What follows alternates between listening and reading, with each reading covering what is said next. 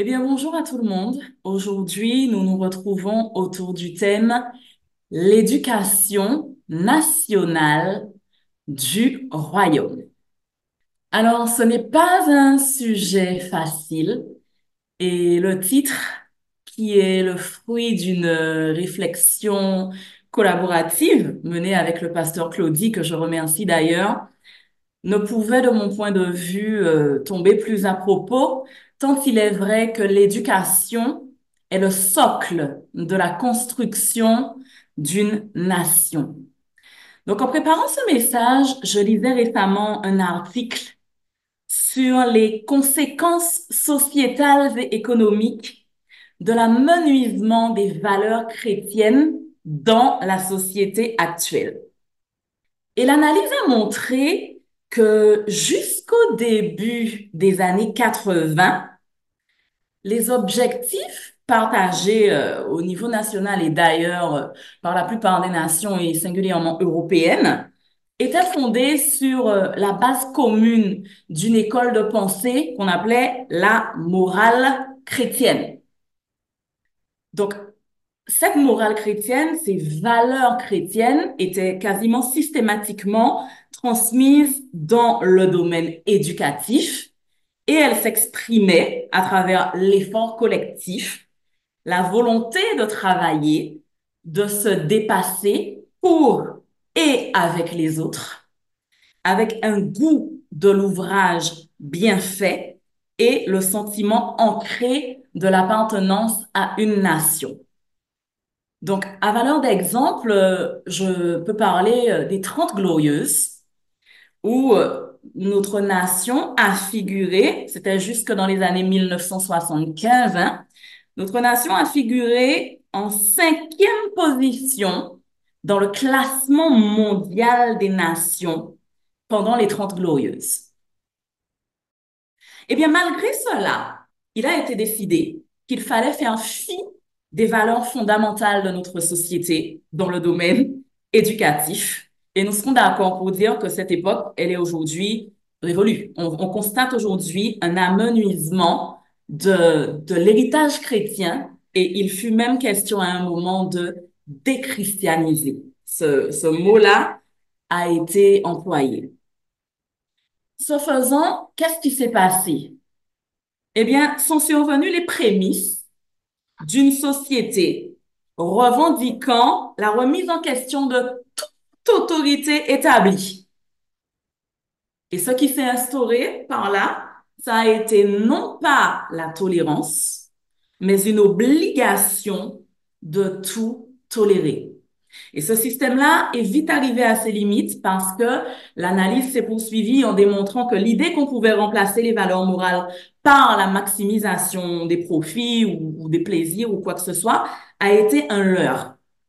Le constat de l'article était celui d'un déclin lent et progressif ayant entraîné des fragilités de l'échafaudage institutionnel de la nation. Aujourd'hui, chacun veut faire ce qui lui semble bon, c'est moi avant les autres, fonctionnement narcissique, anarchique, et une grande frange de la population refuse de respecter le cadre, les règles et la morale. En tout cas, la morale euh, héritée des, valeurs chrétiennes, des bases bibliques.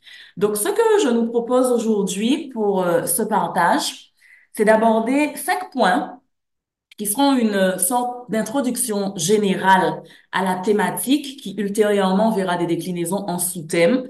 Donc, on va prendre cinq points euh, qu'à mon sens, l'Église ne devrait pas ignorer ou minimiser et que tout parent et ou éducateur chrétien, voire tout citoyen chrétien, devrait envisager.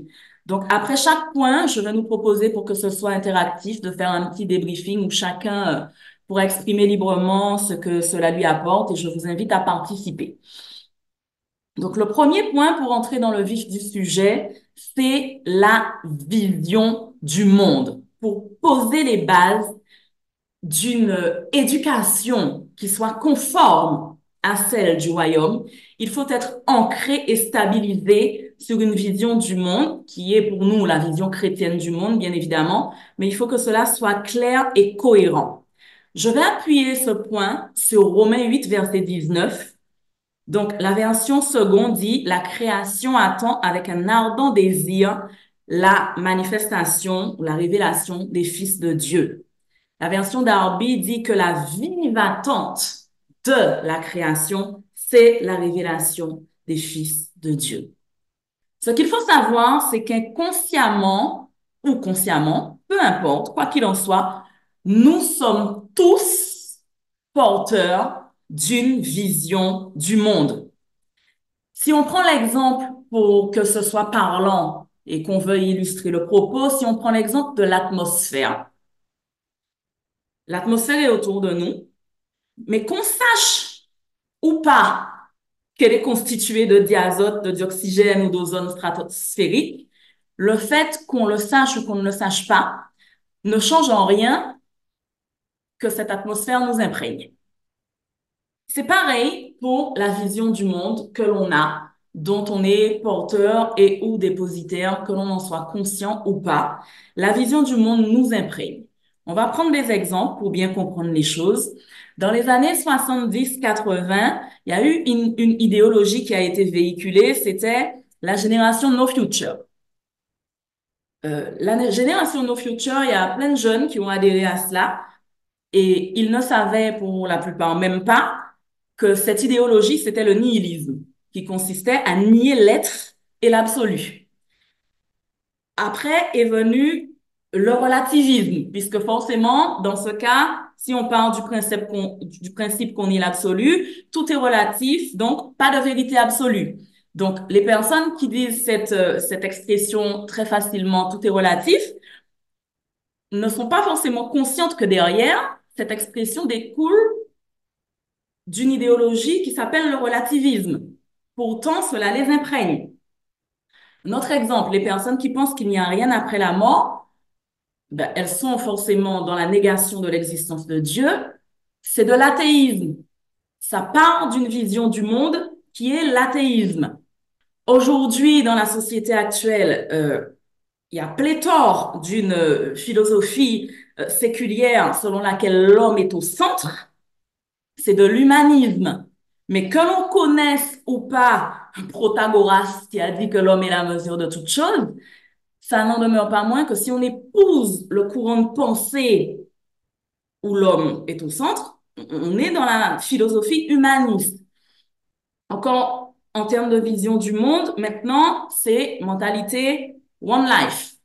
Donc ça a commencé avec euh, les épicuriens où il fallait euh, vivre dans les plaisirs, mais tout en faisant en sorte que l'homme reste maître des plaisirs. Et ce courant-là, il a glissé, il a basculé maintenant vers l'hédonisme.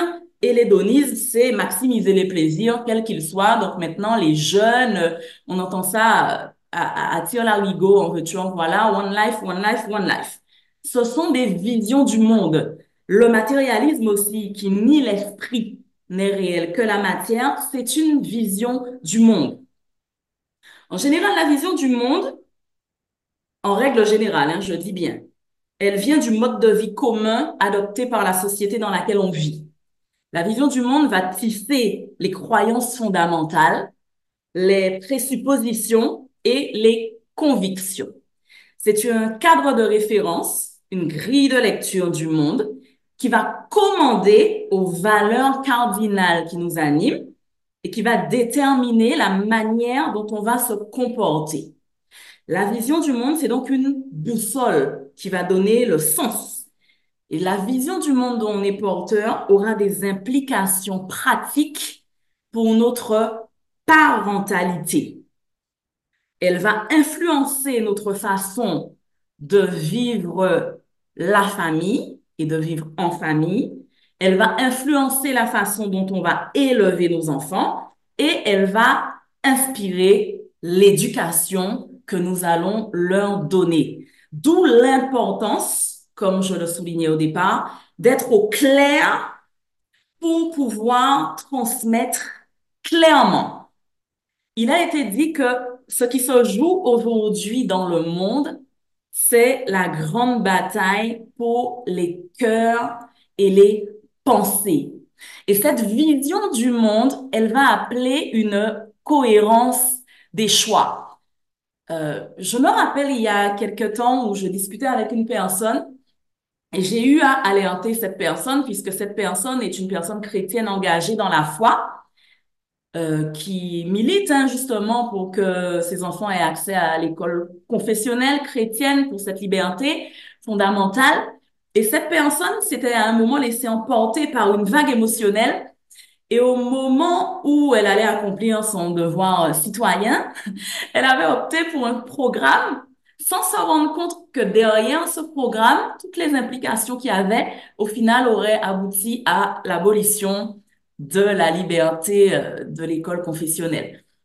Et donc, quand je dis qu'il faut être au clair par rapport à sa vision du monde, c'est tout simplement parce que pour rester cohérent à travers l'éducation qu'on va transmettre et qu'on va véhiculer, c'est une condition sine qua non que celle d'être au clair. Donc, euh, pour donner, pour que ça ne reste pas que théorique, ce premier point, je vais donner euh, quelques petits tips, des petites astuces en fait aux parents, éducateurs chrétiens, responsables de ministères, conducteurs spirituels aussi, des petits conseils utiles éprouvés euh, dans la pratique en fait sur le comment. Donc, ce que j'aurais à conseiller pour cette question de la vision du monde, c'est de prodiguer un enseignement biblique sur la vision chrétienne du monde dès l'enfance. Comment? Eh bien, très simplement, en articulant cet enseignement-là à la, à la mesure de l'enfant et de l'âge qu'il a, autour de quatre points. C'est très simple. La vision chrétienne du monde, pour être clair, elle tient en quatre points. Création, chute, rédemption, glorification. C'est tout simple. Création, Dieu est créateur. Tu es une créature merveilleuse. Ne serait-ce qu'inculquer ça à l'enfant, ça règle déjà, par exemple, la question de la sacralité de la vie humaine et les questions identitaires. Et ça, ce n'est pas rien, ce n'est absolument pas négligeable. C'est un gros morceau dans la construction intérieure, de la structure interne d'un individu. Donc, création, chute, le péché, Dieu t'a créé à son image et à sa ressemblance. Cependant, cette image en toi a été déformée à cause du péché. Donc tu ne peux pas, tu ne peux plus être le centre ni la mesure de toute chose. Christ est le centre. Christ est la mesure de toute chose. Et ça, ça va reparamétrer la vision de l'éducation et euh, la compréhension intestine que l'enfant pourra en avoir dès son jeune âge. Donc, création, chute, rédemption. Le problème n'est pas resté sans solution. Et là, c'est l'occasion de présenter à l'enfant, de lui introduire la personne de Christ en tant que sauveur et en tant que Seigneur. Et la quatrième et dernière étape de présentation de cette vision, c'est la glorification. Tu n'es pas sur terre sans espérance. Tu as une espérance qui est glorieuse, tu as un avenir, il y a des promesses pour toi. Donc, la vision chrétienne du monde qui s'articule en quatre points très simples, création, chute, rédemption, glorification, remet chaque chose en cohérence et permet à l'enfant et à l'éducateur, bien évidemment, qui l'accompagne, d'avoir des pensées et une mentalité conformes à la parole de Dieu. Ça, c'est la première étape. Donc, on va passer au deuxième point, qui est la puissance de l'exemple. Je vais appuyer ce point-là par 1 Timothée 14, verset 12, sans surprise, hein, je pense. Que personne ne méprise ta jeunesse, mais sois un modèle pour les fidèles en parole, en conduite, en charité, en foi, en pureté. Alors, je trouve que ce verset, il est parfait pour les jeunes parents chrétiens. Parce que Jésus a dit, là où deux ou trois sont réunis, je suis au milieu. Deux, c'est le couple. Trois, c'est la famille nucléaire, le noyau en tout cas qui commence. Notre première assemblée locale, c'est notre foyer. Et les premiers fidèles à qui nous prêchons Ce sont nos enfants. Alors, pendant que je préparais son message, ce message, il m'a paru intéressant et pertinent de l'appuyer par un apport sociologique. Le 21e siècle a vu l'émergence de la notion de rôle modèle. En sociologie, on a commencé à nous parler de rôle modèle et de l'importance, notamment pour les très jeunes, les jeunes, d'avoir des rôles modèles. C'est quoi un rôle modèle? Un rôle modèle, c'est une personnalité dont le comportement, l'exemple ou le succès est ou peut être imité par des tiers, notamment par des personnes plus jeunes, avec la dimension de responsabilité qui y est associée. Permettez-moi de vous dire que les enfants ont plus que jamais besoin de rôle modèle. Pourquoi? Parce que nous vivons dans une société où, notamment euh, grâce aux avancées euh, technologiques et numériques, n'importe qui peut s'improviser, s'autoproclamer créateur de contenu et accéder ou s'auto-ériger, j'ai envie de dire, au statut de leader d'influence. Je ne sais pas pour vous, mais moi, en tant que pédagogue chrétienne et qu'éducatrice du peuple, parfois, je prends le temps de regarder qu'est-ce qui se passe, qu'est-ce qui se fait, ne serait-ce que pour être dans l'analyse et comprendre comment contrecarrer et amener toute pensée captive à l'obéissance de Christ. Et je ne peux que constater le règne de la vacuité. Parfois, on dit créateur de contenu, mais quand on regarde la teneur du contenu, c'est le vide moral et le vide intellectuel. Et il est très important maintenant, ben, au moment où, tout ça se met en scène sous nos yeux, que nos enfants aient des rôles modèles. Il est important que nos enfants voient en nous des modèles. Donc, les tips que je vais donner, les astuces pour ce point-là, c'est ne pas hésiter à ouvrir le dialogue, à leur demander comment ils nous perçoivent. Parce qu'il y a une chose avec les enfants, c'est qu'ils sont super francs, en fait. Donc, avant de déjà de, de, confirmer mon engagement à prêcher ce message au niveau de mes pasteurs, je suis allée voir mes enfants. Et la réponse de mes enfants, en toute honnêteté, elle aurait conditionné le fait que je m'engage à parler ou que je fasse le choix de me taire. Je suis allée les voir avec une question. Les deux, je leur ai demandé la même question. Pour toi, est-ce que j'aime le Seigneur? Donc, je suis allée voir le grand qui a 10 ans avec ma question pour, euh, pour toi, est-ce que j'aime le Seigneur? Et lui, il me répond, ah oui, quand même, hein? Je lui dis, mais pourquoi, en fait? Qu'est-ce qui te fait dire ça? Et j'ai noté ses réponses. Il m'a répondu, tu pries beaucoup, tu lis la Bible, tu fais confiance au Seigneur et tu animes un groupe de prière. J'ai dit, OK. Je suis allée voir le petit je lui ai posé la même question. Donc, le grand 10 ans, le petit 5 ans. Et le petit me dit, ah oui. Je lui dis, pourquoi? Tu lis la Bible, hein? Et tu connais Jésus. Mais quand il m'a dit ça, c'est comme si c'est un ami qui venait à la maison, un intime en fait, qui faisait partie de la famille et qui était à la maison, euh, comme on dit H24. Et en fait, l'idée, c'est de prêcher par l'exemple. Alors, ne voyez aucunement moi, ni une donneuse de leçons, parce que c'est nullement mon intention, ni la personne qui pense avoir parfaitement réussi l'éducation de ses enfants. Je suis en chemin et ne m'idéalisez pas, vous seriez très rapidement déçus.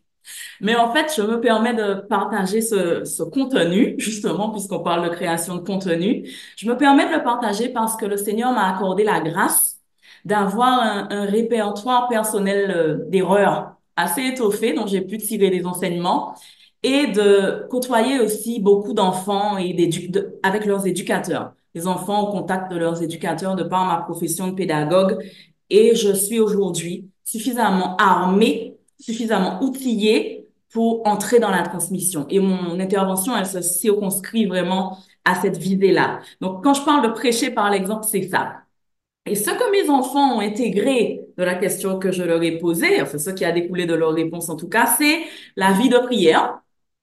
Donc là, l'enfant, j'ai pas eu à lui donner un cours théologique sur comment prier, comment mener une vie de prière bien cadrée, bien structurée, étape 1, sous-déclinaison, étape B.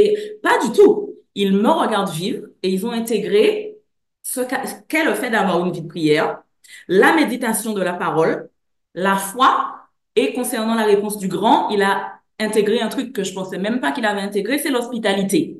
C'est le fait que le ministère d'accueil et de témoignage dans notre famille est une réalité.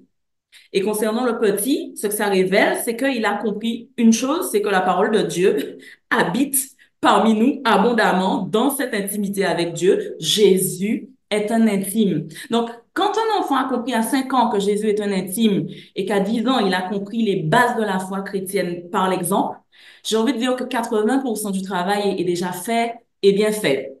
Le reste sera une continuité, mais toujours par la grâce de Dieu. Donc, avez-vous à ce stade des questions sur euh, ou des interventions ou des besoins d'éclaircissement sur la puissance de l'exemple? N'hésitez pas, hein, n'hésitez surtout pas.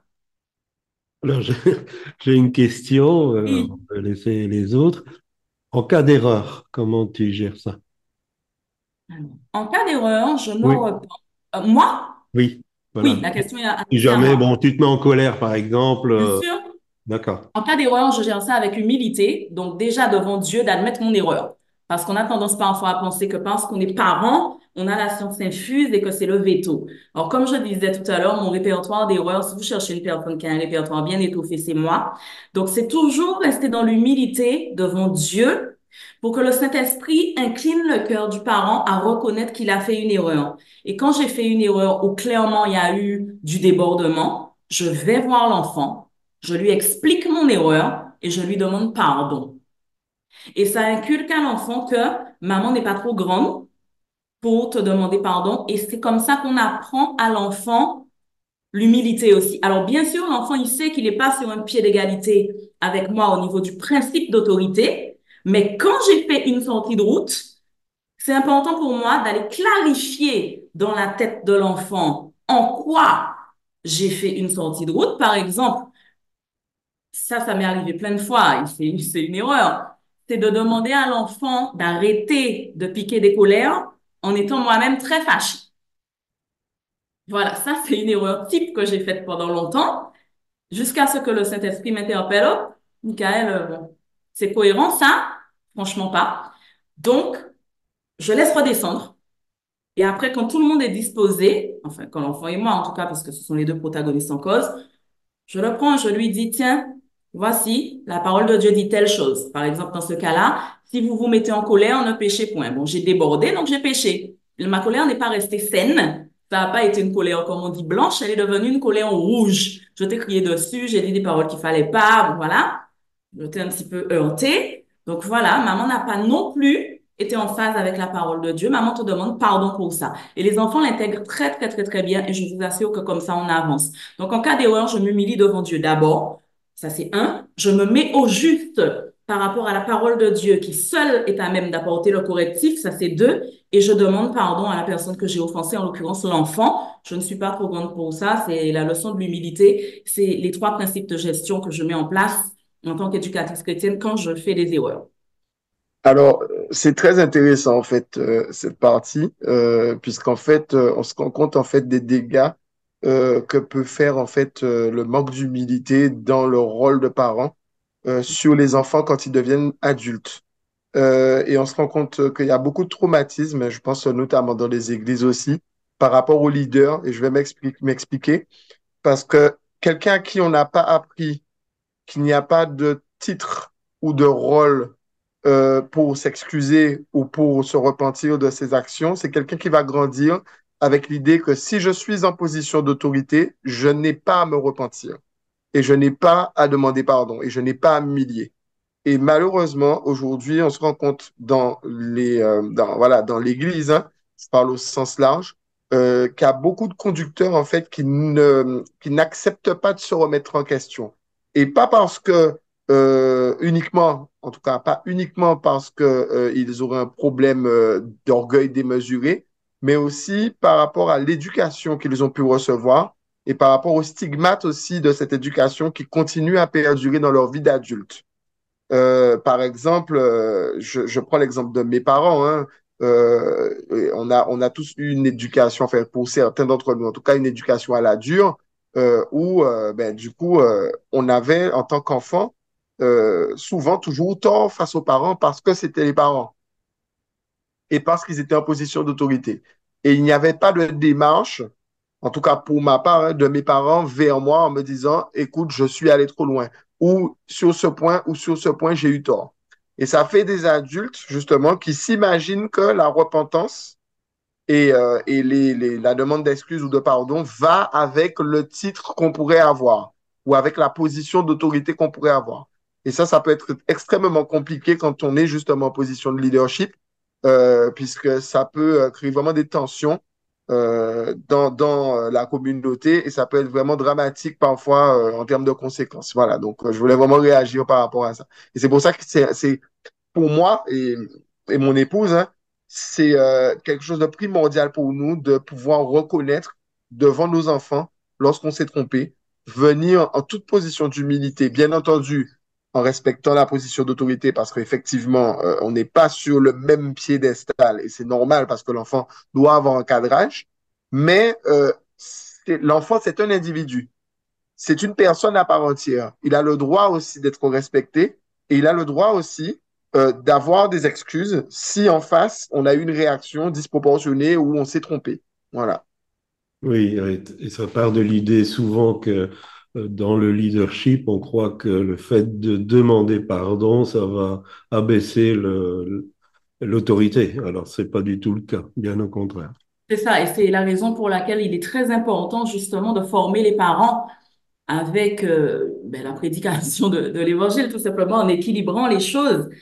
Parce que nos parents, par exemple, et quand Olivier parle de ça, c'est pas du tout dans le sens de la critique, mais ils n'avaient pas reçu ça, le fait de, de demander pardon à, à un enfant.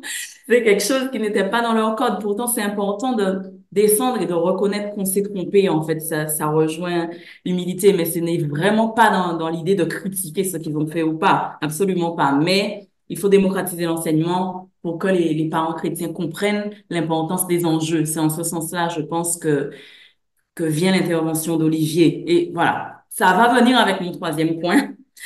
Le troisième point, c'est le respect de l'alliance. C'est un point hyper important et je pense que c'est pas par, je ne l'ai pas fait volontairement, mais c'est pas par hasard qu'il se retrouve au, milieu de, de mon exposé parce que c'est la charnière en fait. Le respect de l'alliance, je vais l'appuyer sur Proverbe 25, verset 14. L'amitié de l'Éternel est pour ceux qui le craignent et son alliance leur donne instruction. Dieu est un Dieu d'alliance. Et quoi qu'on puisse en dire, sa parole marque l'importance du mariage et de la famille comme cellule de base de la société. La famille est le premier maillon de socialisation de l'individu. Et qu'est-ce qui fonde la famille? C'est le couple.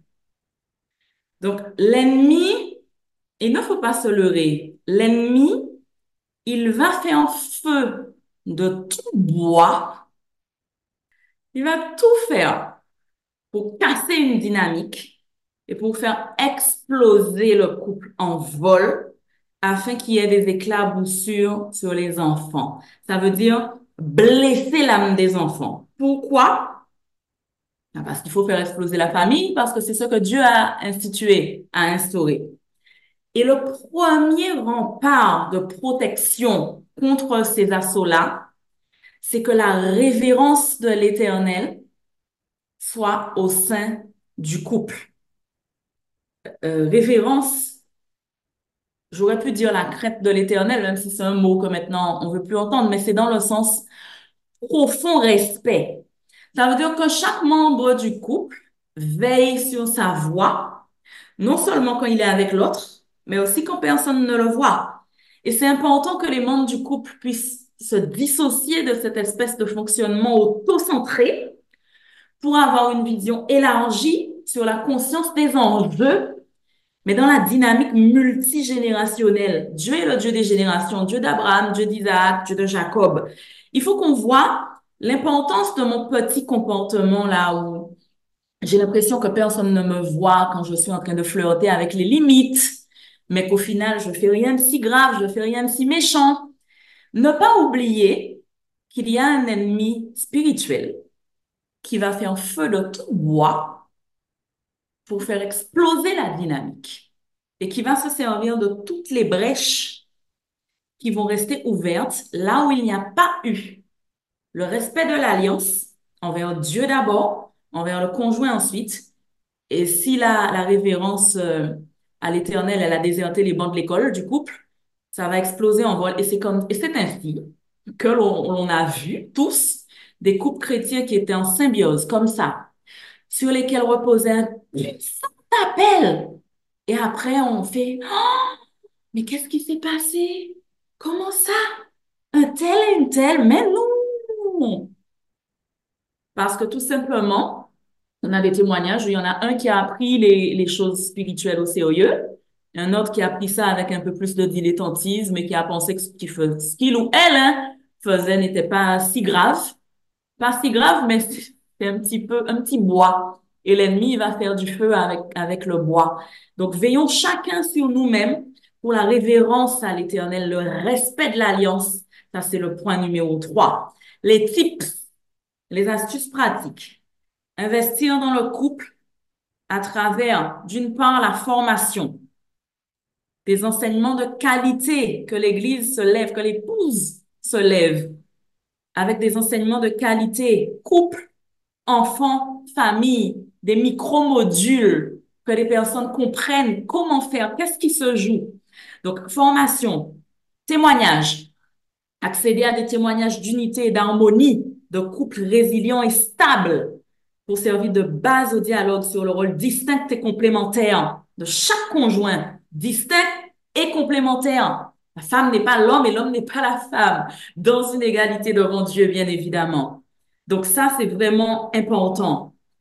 Investir dans le couple en termes de soins, prendre soin du couple, ne pas s'isoler face à ses difficultés, avoir l'humilité de demander de l'aide. Et je, je le précise parce que c'est d'autant plus difficile quand on est à un niveau d'exposition où, euh, aux yeux du commun des mortels, tout le monde a l'impression que tout va bien, que c'est euh, bon moi j'ai entendu des choses hein, qui me font souvent sourire. Couple idéal les amoureux éternels etc etc mais toutes ces personnes là n'ont aucune idée des assauts. Dès que vous voyez couple idéal et amoureux éternel dites-vous que ces gens-là ils cherchent à être laminés par l'ennemi l'ennemi cherche pardon excusez-moi j'ai interverti la tournure. L'ennemi va chercher à les laminer. Donc il faut avoir l'humilité de demander de l'aide. Et pourquoi je parle d'humilité? Parce qu'en fait, euh, comme il y a cette, cette, vision du couple idéal, on peut avoir tendance à vouloir préserver l'image plutôt que l'être. Alors, je dis pas hein, d'aller crier ses problèmes euh, sur la place publique, absolument pas.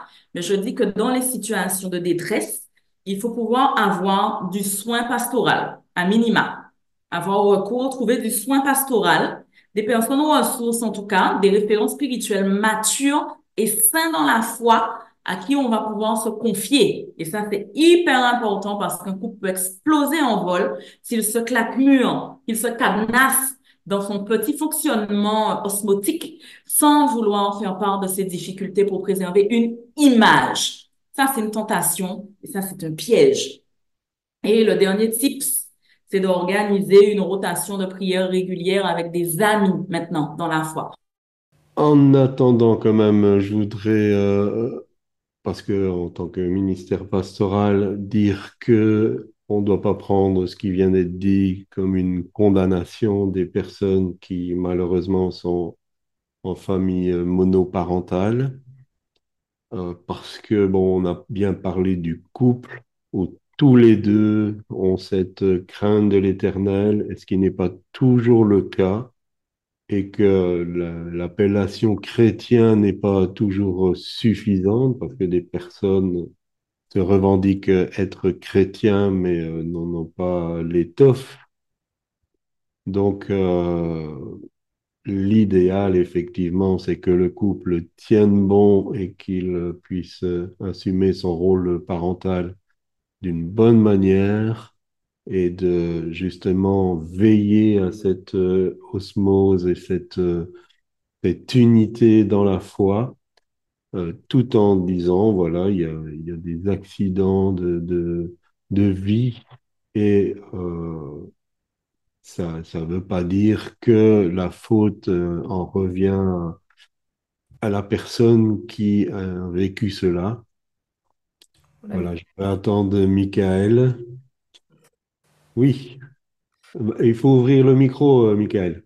Du coup, il y a un mauvais temps et j'ai eu une coupure de réseau. Je m'en Ah. excuse. Hein. Voilà, désolé. Ouais. Donc, en fait, je, je faisais en tant que ministère pastoral, comment je dirais, une remarque dans le sens qu'il n'y a aucun euh, jugement sur les situations de famille euh, monoparentale et que comme ça a bien été expliqué, les, les deux font le couple et les deux doivent avoir euh, ce respect et ce, cette crainte de l'éternel et effectivement ne pas jouer avec euh, le péché et que bon, il y a des situations qui, qui sont arrivées, qui sont des, euh, des accidents et euh, il y a, il y a aucun jugement sur euh, les personnes et que quelquefois dans le monde chrétien, les gens se disent chrétiens mais ils ne le sont pas. Et donc euh, voilà qu'on peut être euh, trompé. Mais évidemment, c'est bien quand le couple et surtout les parents restent ensemble, restent unis euh, dans la crainte de Dieu, parce que ça aura un impact sur les enfants de, toute manière.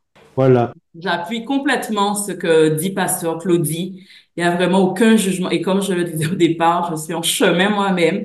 Donc vraiment aucun jugement. Déjà, comme le disait le pasteur sur les familles monoparentales, la seule raison pour laquelle je n'en parle pas, c'est que je n'y connais rien. Mais je pense bien que Dieu déploie une grâce particulière sur toutes les personnes qui se sont retrouvées dans, dans ces situations-là, bien évidemment.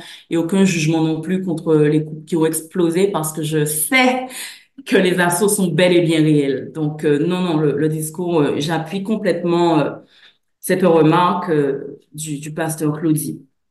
Le point suivant, c'est la famille sacerdotale. Donc, c'est l'avant-dernier point. hein. La famille sacerdotale, je vais appuyer ce point-là sur Colossiens 3, verset 16.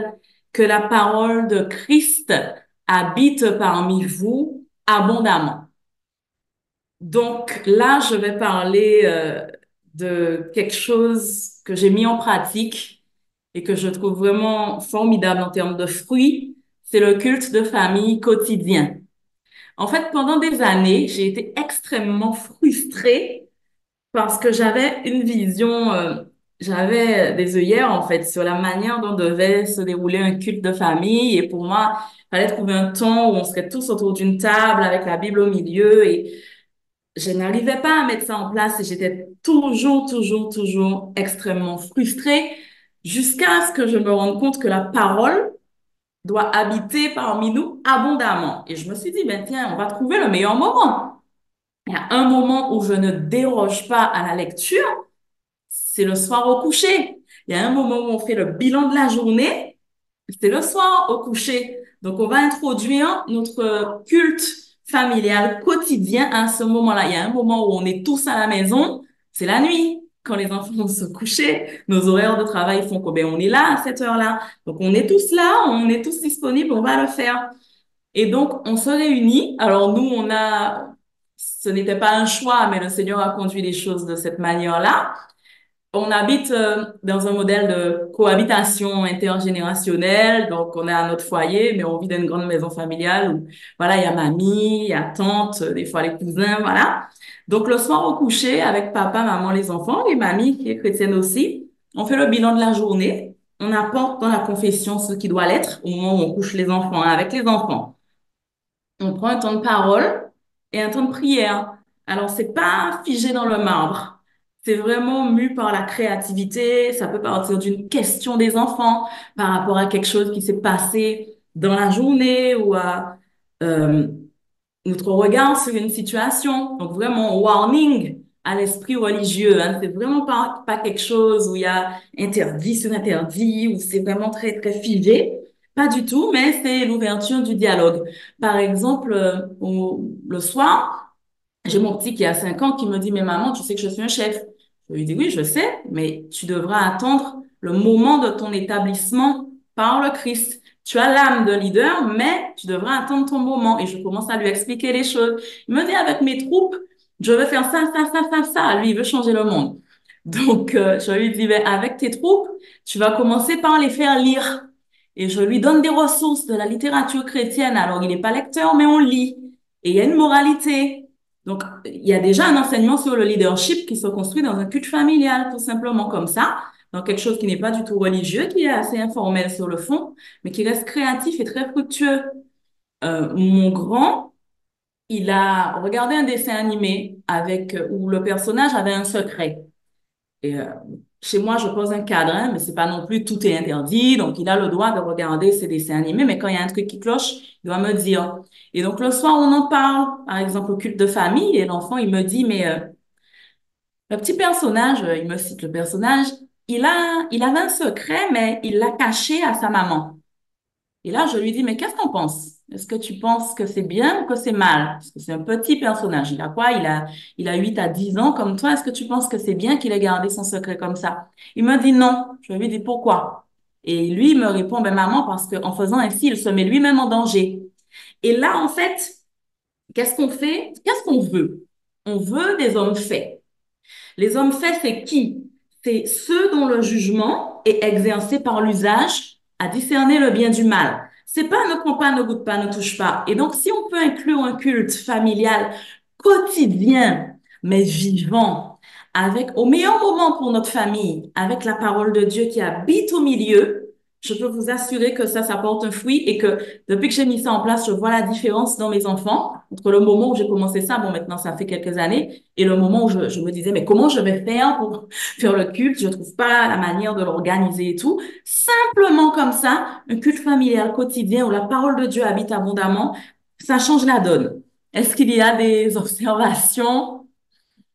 Alors, cinquième et dernier point. Et ça aussi, c'est un point important. Bon, ils sont tous importants et inter-imbriqués entre eux d'ailleurs. Euh, les idées régulatrices, je l'ai appelé, ou les confrontations régulatrices, ou les influences régulatrices. Je vais appuyer ce point-là sur Proverbe 18, versets 1 et 2. Celui qui se tient à l'écart cherche ce qui lui plaît. Il s'irrite contre tout ce qui est sage. La version Darby dit, il conteste contre toute sagesse. Le verset 2, ce n'est pas à l'intelligence que l'insensé prend plaisir, c'est à la manifestation de ses pensées. Darby dit, mais à ce que son cœur soit manifesté. Il est très facile il y a un glissement de terrain qui est très, très, très subtil, très subreptice, qui peut vite arriver. Il est très facile parce que on est les parents, c'est à nous que Dieu a confié l'autorité première sur nos enfants, ça c'est un fait établi et avéré. Mais c'est un, c'est très facile de glisser sans même s'en rendre compte, tout doucement vers une forme d'arrogance, ou parce que ce sont nos enfants, eh ben, on sait tout d'eux et plus personne ne peut nous interpeller ou nous alerter sur quoi que ce soit. Ce n'est pas à l'intelligence que l'insensé prend plaisir, c'est à la manifestation de ses pensées, à la manifestation de son cœur. Notre cœur peut nous égarer. Et même en tant que parents chrétiens, si on bascule un peu dans, tout ce qui est charnel, d'autant plus qu'avec nos enfants, bien évidemment, il y a l'émotionnel, il y a l'affect. Donc, on peut à un moment ne plus avoir cette lucidité et euh, perdre un peu l'équilibre. À ce moment-là, il est très important d'avoir l'humilité de disposer autour de soi de personnes, personnes ressources qui auront ce rôle de régulateur. C'est quoi un régulateur? Si on cherche la définition, qui assure la régulation, qui rend régulier le fonctionnement de quelque chose. Si on étaye la définition, il est dit force morale, force morale, intellectuelle, qui rend régulier conforme à une norme l'activité, le comportement, la pensée de quelqu'un. On parle d'idées régulatrices de l'entendement humain. En tant que chrétien, notre norme, c'est la parole de Dieu. Et la parole de Dieu, elle prévient les trop grandes variations émotionnelles, le dérèglement. La parole de Dieu rend constant. Mais si on n'a pas ces personnes à qui on donne l'autorisation d'être, de jouer dans notre vie ce rôle de régulateur, le risque, c'est de s'enfermer dans sa propre perception de la vérité, qui au final parfois peut être complètement déconnectée, et de commencer à, faire des choix pour sa famille qui relèvent ben, de, la, de la folie. On voit que ça court à la catastrophe, c'est, c'est aberrant, etc. Mais pourquoi? Parce qu'on a méprisé les, ben, les avertissements de la correction, tout simplement parce qu'il n'y a pas eu autour de nous des personnes. Alors, je dis pas de, attention, il faut bien équilibrer mon propos. Je suis pas en train de dire de permettre aux tout venants l'accès ou leur mot à dire dans l'éducation de nos, nos enfants. Ça, chez nous, ça c'est interdit. Hein. Mais je dis qu'il faut avoir des personnes se sachant discrètement autorisées, si elles nous voient en train de dévier, de déraper ou d'aller prendre des décisions qui vont engager notre famille entière dans une dynamique selon laquelle, en final de compte, c'est visible comme le nez au milieu de la figure, ce sera la banqueroute, qu'elle puisse nous ramener dans les clous, en fait. Et, malheureusement, malheureusement, quand il n'y a pas ces régulateurs, quand, quand on est devenu, on, on, se laisse devenir arrogant au point que plus personne ne puisse nous corriger parce qu'on est les parents et parce que ce sont nos enfants, eh bien, qui c'est qui trinque de la folie des adultes? Ce sont les enfants. Donc, c'est important de, savoir qu'on est, qu'on est régulé euh, d'avance euh, et que les parents aussi, et que les parents, alors, c'est important pour les parents d'avoir des régulateurs et je rajoute aussi que les parents aussi puissent réguler leurs enfants parce que Pasteur Corinne le dit souvent, il y a des enfants qui choisissent la destination des vacances. Moi, je rajouterais, ben, il y a des, enfants qui, choisissent leur établissement scolaire.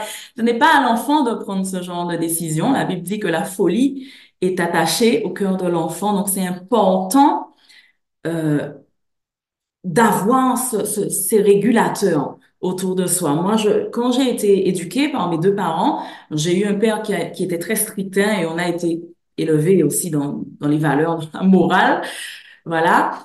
Et euh, on savait que, par exemple, sur le moment, on était petit, on trouvait ça un petit peu injuste, mais on a compris après. Il était enseignant et il savait où est-ce qu'il nous scolarisait. Une fois qu'il avait donné la délégation d'autorité à des profs, à des, à des enseignants, je dis bien, je choisissais pas n'importe qui. Il nous mettait dans des établissements où il savait que le fonctionnement était clair, régulier, droit, correct. On a été dans de bonnes écoles. Mais une fois qu'on était là, on savait, il était clair, quel que soit, il nous disait quel que soit, quel que soit ce qui pourrait se passer, je suis, du côté de l'enseignant. Ça, c'était lui.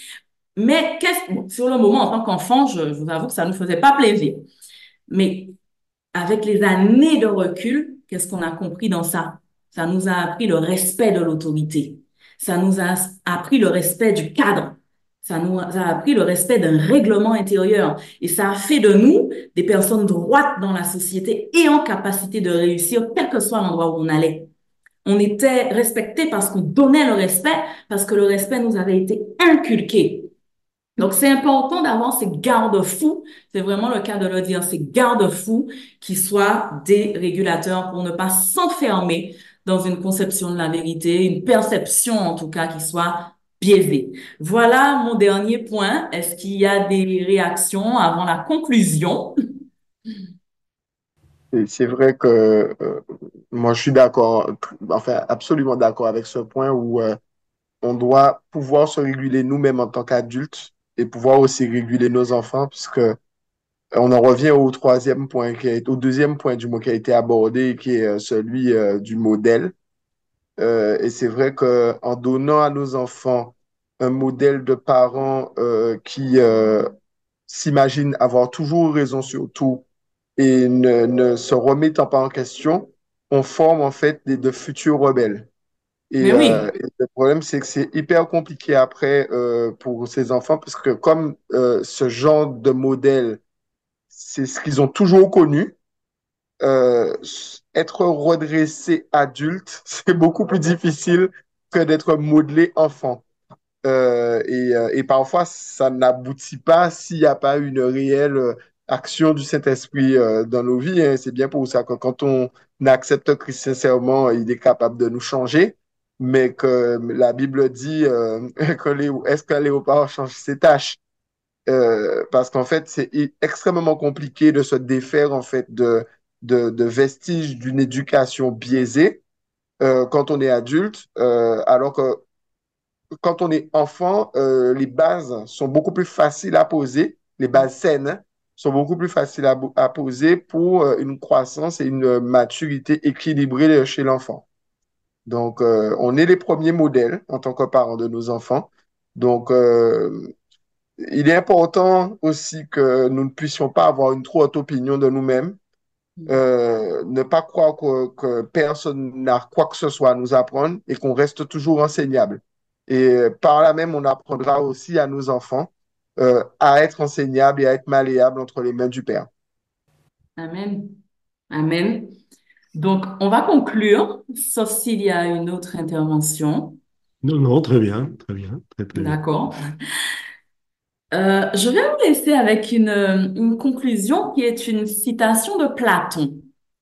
Et cette citation de Platon, ce sera vraiment une pensée à méditer parce que je pense qu'elle est très, très, très à propos par rapport euh, au temps actuel. Donc, c'est Platon qui a dit ça dans, dans le bouquin qui s'appelle La République. Lorsque les pères s'habituent à laisser faire les enfants, lorsque les fils ne tiennent plus compte de leurs paroles, lorsque les maîtres tremblent devant leurs élèves et préfèrent les flatter, lorsque finalement les jeunes méprisent les lois parce qu'ils ne reconnaissent plus au-dessus d'eux l'autorité de rien ni de personne, alors c'est là, en toute beauté et toute jeunesse, le début de la tyrannie. Je vous laisse avec cette conclusion. Merci de m'avoir écouté. Merci. C'était très intéressant. Je suppose que même dans les déclinaisons, euh, il y aura encore beaucoup, beaucoup de choses euh, à dire. Effectivement, c'est, un gros souci qu'on rencontre dans le ministère, c'est que les personnes ne veulent pas écouter.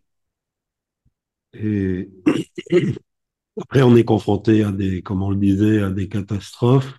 Et là, il faut essayer de, de jouer le pompier pour, euh, dans l'urgence parce que ça, ça ne va plus.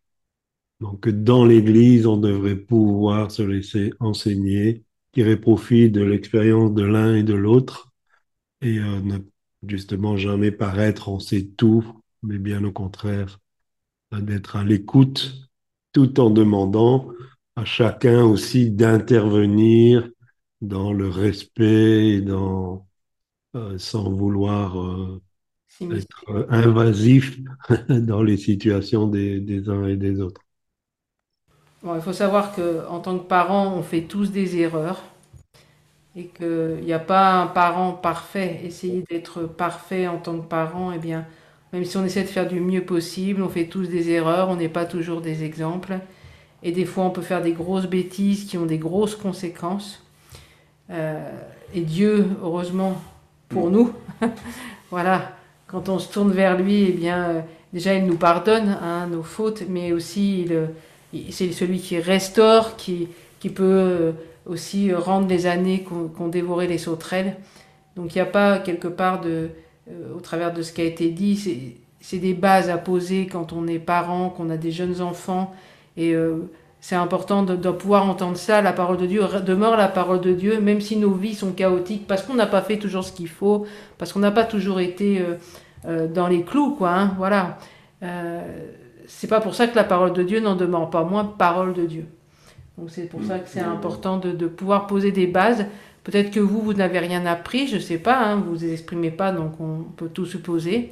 Mais euh, euh, une chose est sûre, c'est qu'il y a des femmes ou des, des, même des hommes qui ont besoin d'entendre ça et de, de comprendre euh, que peut-être ça va leur apporter un éclairage ou même cette idée quelque part que de mettre en place ce culte de famille d'une façon, eh bien ça peut être vous donner des idées. Euh, moi je sais qu'avec euh, mes filles, eh bien le soir c'était le temps donc où je lisais une petite histoire et on, on, parlait autour de cette histoire. Voilà, et elle posait des questions aussi. C'était quelque chose de simple. Euh, euh, C'était pas euh, formel. Euh, euh, voilà, mais on tournait aussi autour de ça. Après, voilà, je voudrais parler aussi aux, parents qui, euh, eh bien, peut-être ont donné une bonne éducation à leurs enfants, comme Michael l'a expliqué tout ça, où, mais où les enfants sont partis en cacahuète. Euh, on, on, a aussi vu ça. Mm. Hein, et, euh, et, on a l'exemple du fils prodigue. Voilà, qui, euh, eh bien, à un moment donné, euh, la parole de Dieu nous dit d'enseigner l'enfant quand il est jeune et quand il sera vieux, il va se rappeler tout ça.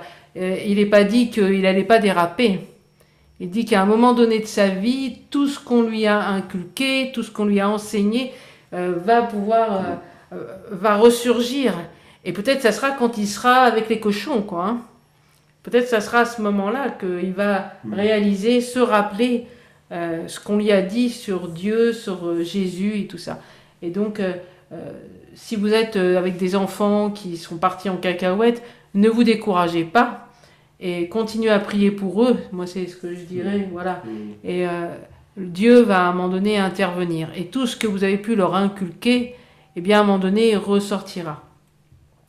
Et euh, voilà ce que je dirais. Oui, voilà. Mm. Jamais euh, désespérer. Et euh, c'est normal que chacun fasse ses choix à un moment donné. Donc on, on, donne, on s'engage, on, on, forme. Et après, on sait, on a la promesse que ces choses vont rester. Quand ça va ressurgir en, en vie pour Dieu, ça, c'est selon le, la décision de chacun.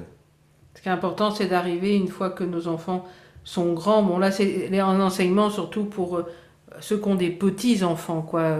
Pour, pour faire mettre, parce que c'est des petits cœurs, c'est ils prennent tout, quoi. Hein. C'est le bon et le mauvais. Donc, essayer de leur faire passer. Voilà. Après, quand ils sont plus grands, bien progressivement, il faut les, leur apprendre à voler quelque part. On ne fait pas des enfants pour nous, on les fait pour pouvoir qu'un jour ils soient autonomes, pleinement autonomes. Et, euh, et à un moment donné, ben, on n'est plus quelque part euh, dans leur décisionnel. Ils font leur propre choix. Et des fois, on les voit prendre le mur aussi. On se dit, s'il fait ça, il va se prendre le mur. Et euh, malheureusement, euh, si on leur dit quelque chose, dit mais je gère, t'inquiète, je gère, je sais tout. c'est hyper frustrant ça. Voilà, c'est frustrant. en tant que parent. Ils vont se planter, mais ils gèrent. Et euh, bon, voilà, il faut quand même garder confiance en se disant bon bah Seigneur, je te les lâche entre tes mains parce que moi aujourd'hui j'ai fait ma part, je ne sais plus faire quoi que ce soit. Je te les abandonne entre tes mains, je prie pour eux et euh, je m'attends à toi. Parce qu'il n'y a plus que Dieu vraiment pour les interpeller et peut-être utiliser euh, une personne euh, qu'ils eux ils, qu'ils vont écouter. Parce que là à un moment donné des fois ils écoutent plus les parents du tout. Donc euh, ils vont écouter quelqu'un d'extérieur mais plus leurs parents. Donc c'est important de d'arriver à lâcher à un moment donné aussi nos enfants. À 25 ans quoi on n'a pas encore voilà on les a pas encore sous les bras on les lâche mais dans les mains de Dieu on les lâche pas comme ça dans la nature ils savent qu'on est là qu'on est présent s'ils ont un pépin ils peuvent compter sur nous euh, et tout ça, mais euh, il faut arriver à, à dire, bon ben voilà, maintenant Seigneur, euh, je t'abandonne mes enfants. Donc tout ça, c'est enfin, un sujet très, oui. très vaste, quoi. mais là ça concerne plus principalement ben, les, les, les, mamans qui ont des, des enfants de bas âge. Quoi. Oui, j'aimerais avoir bon, j'aimerais réagir un peu là. Vas-y, vas-y. Ok, d'accord. Euh, euh, c'est par rapport à, à la relation enfant-père. Bon, ici en Afrique, on a un arrière-plan. Notre arrière-plan, c'est que ici en Afrique, euh, nos parents, maman, papa, sont entre guillemets nos dieux. Donc, du coup, il n'y a pas tellement de, de conversation avec eux. Ça dit que tout ce qu'ils décident pour nous, tu es contraint à obéir. Souvent même, ça va jusqu'au mariage. Et quand les parents font un choix, l'enfant est tenu ou la fille est tenue de l'accepter. Tout refus, tout refus est synonyme à une désobéissance. Donc, euh, du coup, on a grandi comme ça. Et maintenant, en tant que chrétien, bon, c'est ce qui est en nous. En tant que chrétien, c'est vrai, on fait l'effort d'avoir, euh, on fait l'effort de la relation avec nos, nos enfants, d'être des amis, on fait l'effort de les écouter, on fait l'effort de, d'aller dans leur sens, mais c'est quelque chose qui est en train de se mettre en place progressivement. Sinon, en Afrique, l'enfant déjà dans sa tête, il ne peut pas s'opposer à son papa. Si son papa a dit niet, c'est niet. Il n'a pas d'opinion. Voilà, il n'a pas d'opinion, c'est le parent qui décide pour lui. Et donc, euh, ça fait que là, c'est fermé. C'est fermé. Et donc, euh, c'est maintenant, peu à peu, dans nos familles que nous avions ici en ville, on essaie d'être à l'écoute de nos enfants. On essaie, bon, ici, par exemple, la question que la sœur vient de dire, si tu poses la question à ton fils, mais, mais comment je suis, est-ce que tu me trouves un bon pasteur, un bon chrétien? Mais il n'a pas le choix. il n'a pas le choix. C'est-à-dire, il va dire oui, et quand tu vas lui dire, mais bon, pourquoi oui? Mais bon, tu es mon papa, donc euh, je ne peux que dire oui. Donc il n'y a pas, voilà, on n'a pas grandi dans, dans cette sincérité, on n'a pas grandi avec cette manière de faire. Donc euh, en tout cas, c'est fermé. C'est fermé. Et là, vraiment, on a appris beaucoup de choses de par ce que la sœur vient de dire. Ça m'a ça m'a beaucoup appris. Parce que là, souvent, on fait des abus on fait des abus envers nos enfants, voilà, on dépasse les limites, nos comportements avec, et souvent même dans la correction, on dépasse les limites. Voilà, on ne respecte pas l'enfant. L'enfant a, a des désirs, je veux ça, le parent ne veut pas, et puis quand l'enfant insiste, voilà, il faut le battre parce que c'est un enfant qui, voilà, qui ne respecte pas. Voilà, donc c'est compliqué tout n'est pas encore bien mis, mais avec euh, tout cet enseignement qu'on vient de recevoir, je pense que on doit vraiment réorienter les choses, être à l'écoute de nos enfants, les respecter, respecter leurs opinions, à moins que vraiment ça, voilà, ils aillent dans le décor. Donc, euh, vraiment, j'ai été nourri, j'ai beaucoup appris. Voilà, merci beaucoup. Après, je dirais la limite, des fois, est c'est difficile. Alors comment, euh, tu dirais, Michael, comment arriver à, ne pas dépasser la limite où l'enfant, quelque part, va à un moment donné bah, dire, bah, de toute façon, moi, euh, je suis le petit roi, quoi, quelque part. Comment arriver à, affirmer son autorité de parent et en même temps à, accepter que l'enfant, bah, c'est un, être humain et tout ça, et qu'il a aussi... Pour moi, la réponse à ça, c'est l'éducation du cœur. Et je vais m'expliquer. Hein.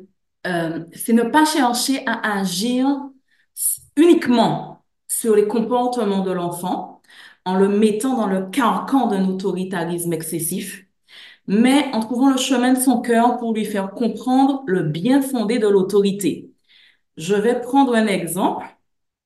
En fait, euh, c'était avec un de mes petits-neveux. J'étais pas encore maman, donc j'étais encore un peu euh, dans la vision qu'a décrite le frère. Et j'aimais beaucoup hein, quand le frère parlait parce que que ce soit l'éducation euh, africaine ou antillaise, c'est à peu près les mêmes héritages. Hein. donc l'enfant, il va filer d'une manière. Et euh, quand j'ai eu mes enfants, le Seigneur m'a enseigné. Mais avant, j'étais un petit peu aussi dans, dans cette espèce d'héritage-là. Et un jour, j'ai dit, mon petit neveu, il voulait pas s'asseoir. Et je lui ai dit, euh, mais tu sais que je vais t'obliger. Je lui ai dit ça. Il était tout petit, hein. Tu vas t'asseoir sous la contrainte. L'enfant m'a répondu, mais il était tout petit, petit. Bien sûr que tu vas me faire m'asseoir et je vais m'asseoir. Mais tu sais quoi, Tati? Je vais être debout dans ma tête. Tu vas asseoir mon corps. Dans ma tête, je vais être debout à te regarder.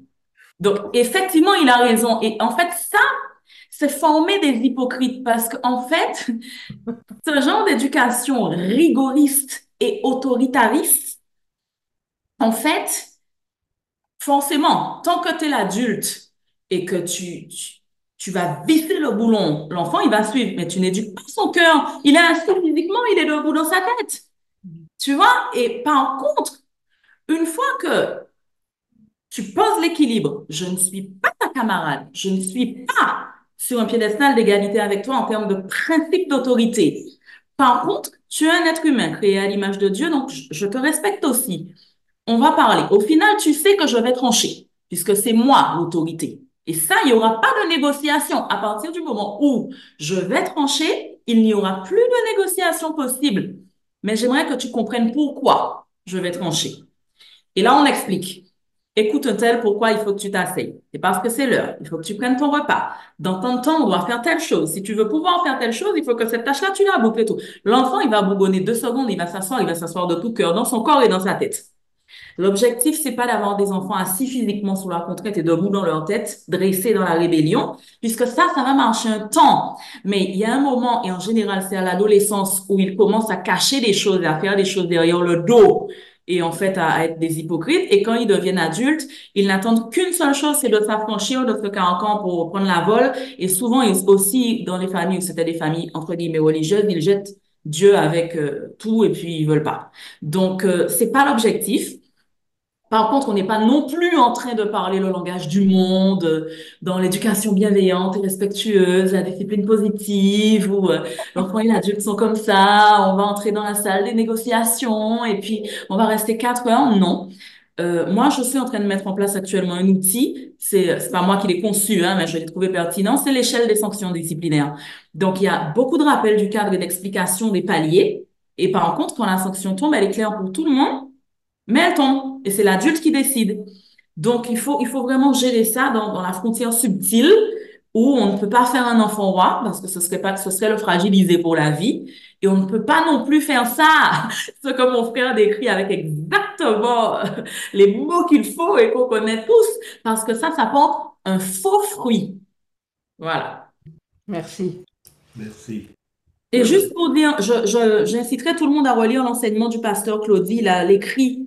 C'était hier, c'était pour hériter la promesse, où il parle du sens de l'honneur, parce que le frère disait, nos parents, ce sont nos dieux. Et en fait, le pasteur Claudie, je trouve qu'il, la nuance ténue, là, il l'envisage avec le parfait prisme d'équilibre. C'est quand il dit que, en toutes circonstances, l'honneur et le respect sont dus, mais que c'est pas en toutes circonstances que l'obéissance est due. C'est quand euh, l'autorité elle-même est conforme à ce que décrète Dieu ou à ce que demande Dieu que l'obéissance est due. Par contre, le respect, il est sine qua non et inconditionnel. Qu'ils fassent bien ou qu'ils fassent mal, tu les respectes, tu les honores.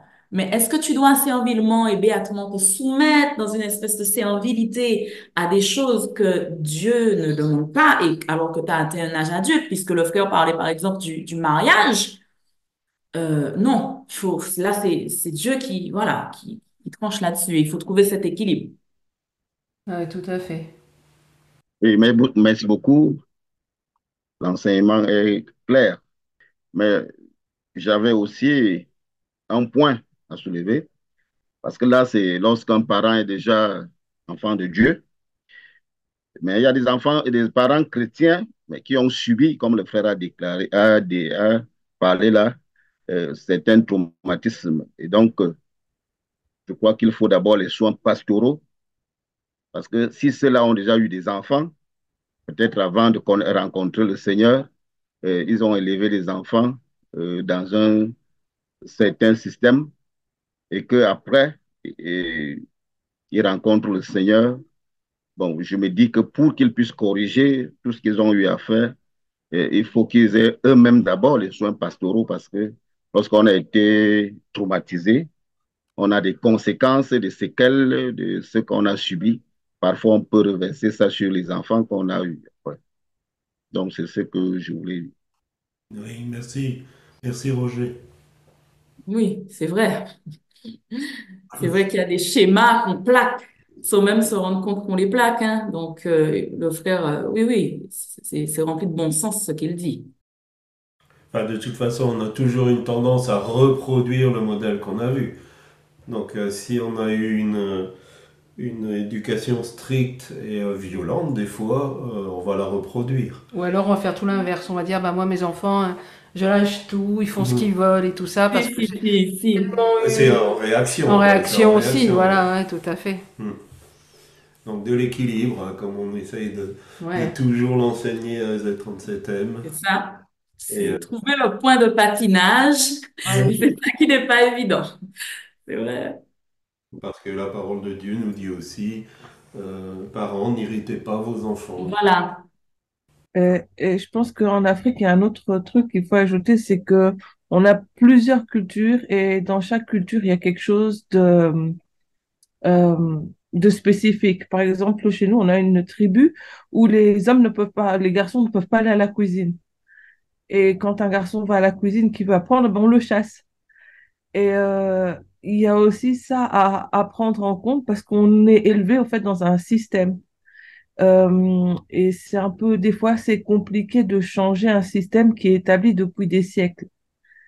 Et euh, donc dans, dans l'éducation, quand on veut changer ce système-là, c'est euh, c'est vrai qu'on est chrétien, qu'on marche selon la Bible, mais c'est un système qui n'est pas que que que euh, comment je on n'y est pas assujetti que nous, mais c'est toute la tribu, tout toute la famille qui a grandi comme ça.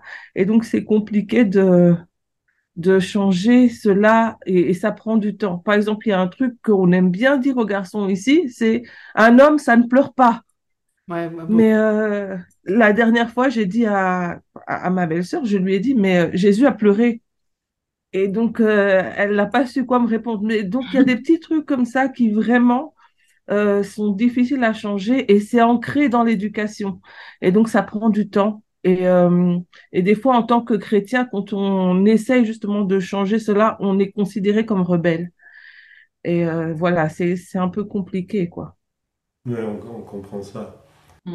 On comprend ça. C'est plus que simplement le, la situation de la personne, c'est toute une société qui, un euh, contexte, ouais. Mm. qui a son code et tout ça. Et, et quelque part, effectivement, essayer de sortir du code, c'est euh, avoir toute la société sur le dos. Donc, euh, déjà, il faut réfléchir. Est-ce que le jeu en vaut la chandelle, comme on dit? Est-ce que euh, mm. faire montre d'une certaine liberté et se mettre tout le monde à dos, est-ce que ça vaut la peine? Bah, C'est bien que les hommes aillent à la cuisine, je trouve.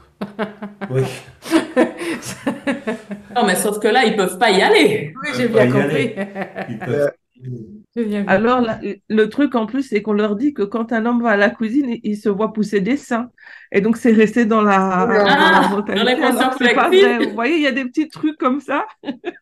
en fait, ça doit changer. Ça doit changer. L'emmener dans la cuisine parce pour lui faire voir qu'il n'y a rien qui pousse.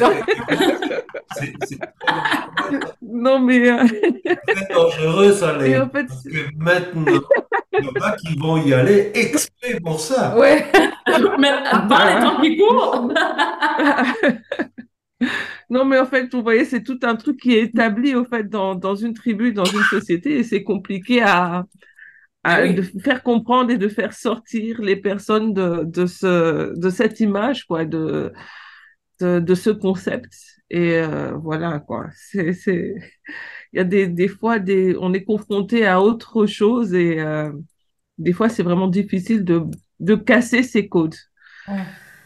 Et, quand on le fait, ben. Et justement, ce qui est encore plus compliqué, je trouve, c'est justement de non seulement d'arriver à casser ces codes, mais ne pas passer dans une autre extrême. Parce qu'en fait, euh, dans un autre extrême, parce que souvent, On voit par exemple, euh, bien, euh, avant en France, euh, les hommes euh, ben, ils travaillaient, les femmes s'occupaient des enfants, c'est les femmes qui se levaient la nuit, c'est les femmes Mhm. qui euh, nettoyaient le popotin du bébé et tout ça. Euh, euh, au jour d'aujourd'hui, beaucoup d'hommes maintenant le font, échangent des couches, ils se lèvent la nuit, tout ça. Mais il y a des bonnes femmes, elles font plus rien. Il y en a certaines, on en connaît, elles ne font plus rien. Non, c'est clair. Faire au mari? Alors c'est un autre extrême qui est pas bon non plus, quoi. Donc C'est ça, c'est ça. c'est les codes, mais arriver à être euh, équilibré, toujours rester dans un équilibre. Ce sont des, des, des, ce sont des carcans, en fait, hein, des véritables carcans. Et c'est compliqué, en fait, euh, d'en, d'en sortir. Et c'est vrai que je fais le parallèle avec, euh, avec le Christ parce que je me dis quand même, à l'époque, fallait quand même être sacrément gonflé Ouais. pour, être dans- pour, pour se, se démarquer comme ça, en fait, d'une société euh, juive euh, qui était particulièrement ancrée dans ses traditions et de venir, en fait, et de sortir carrément du lot. Et euh, on peut imaginer, en voyant l'histoire de Jésus et de ses disciples, comment c'était compliqué à l'époque. Euh, et, et là, on n'était même pas, euh, enfin oui, on était sur des sujets, su- sujets de société, mais on était aussi sur des sujets spirituels aussi. Et c'est vrai que c'est dur humainement. C'est dur humainement de se dire, ben, je suis le seul à aller à contre-courant. Et en même temps, faut le faire parce que plus il y en a qui vont le faire, et plus ça va créer un effet de contrepoids. Et plus, euh, comme tu disais, hein, pasteur euh, Corinne, ça va équilibrer les choses. Ouais, c'est important de monter au créneau, quoi. Et puis, Mm, ouais. chaque enfant de Dieu devrait se nourrir de la culture Du royaume. du royaume. Exactement, exactement, Amen, exactement. amen. Ouais,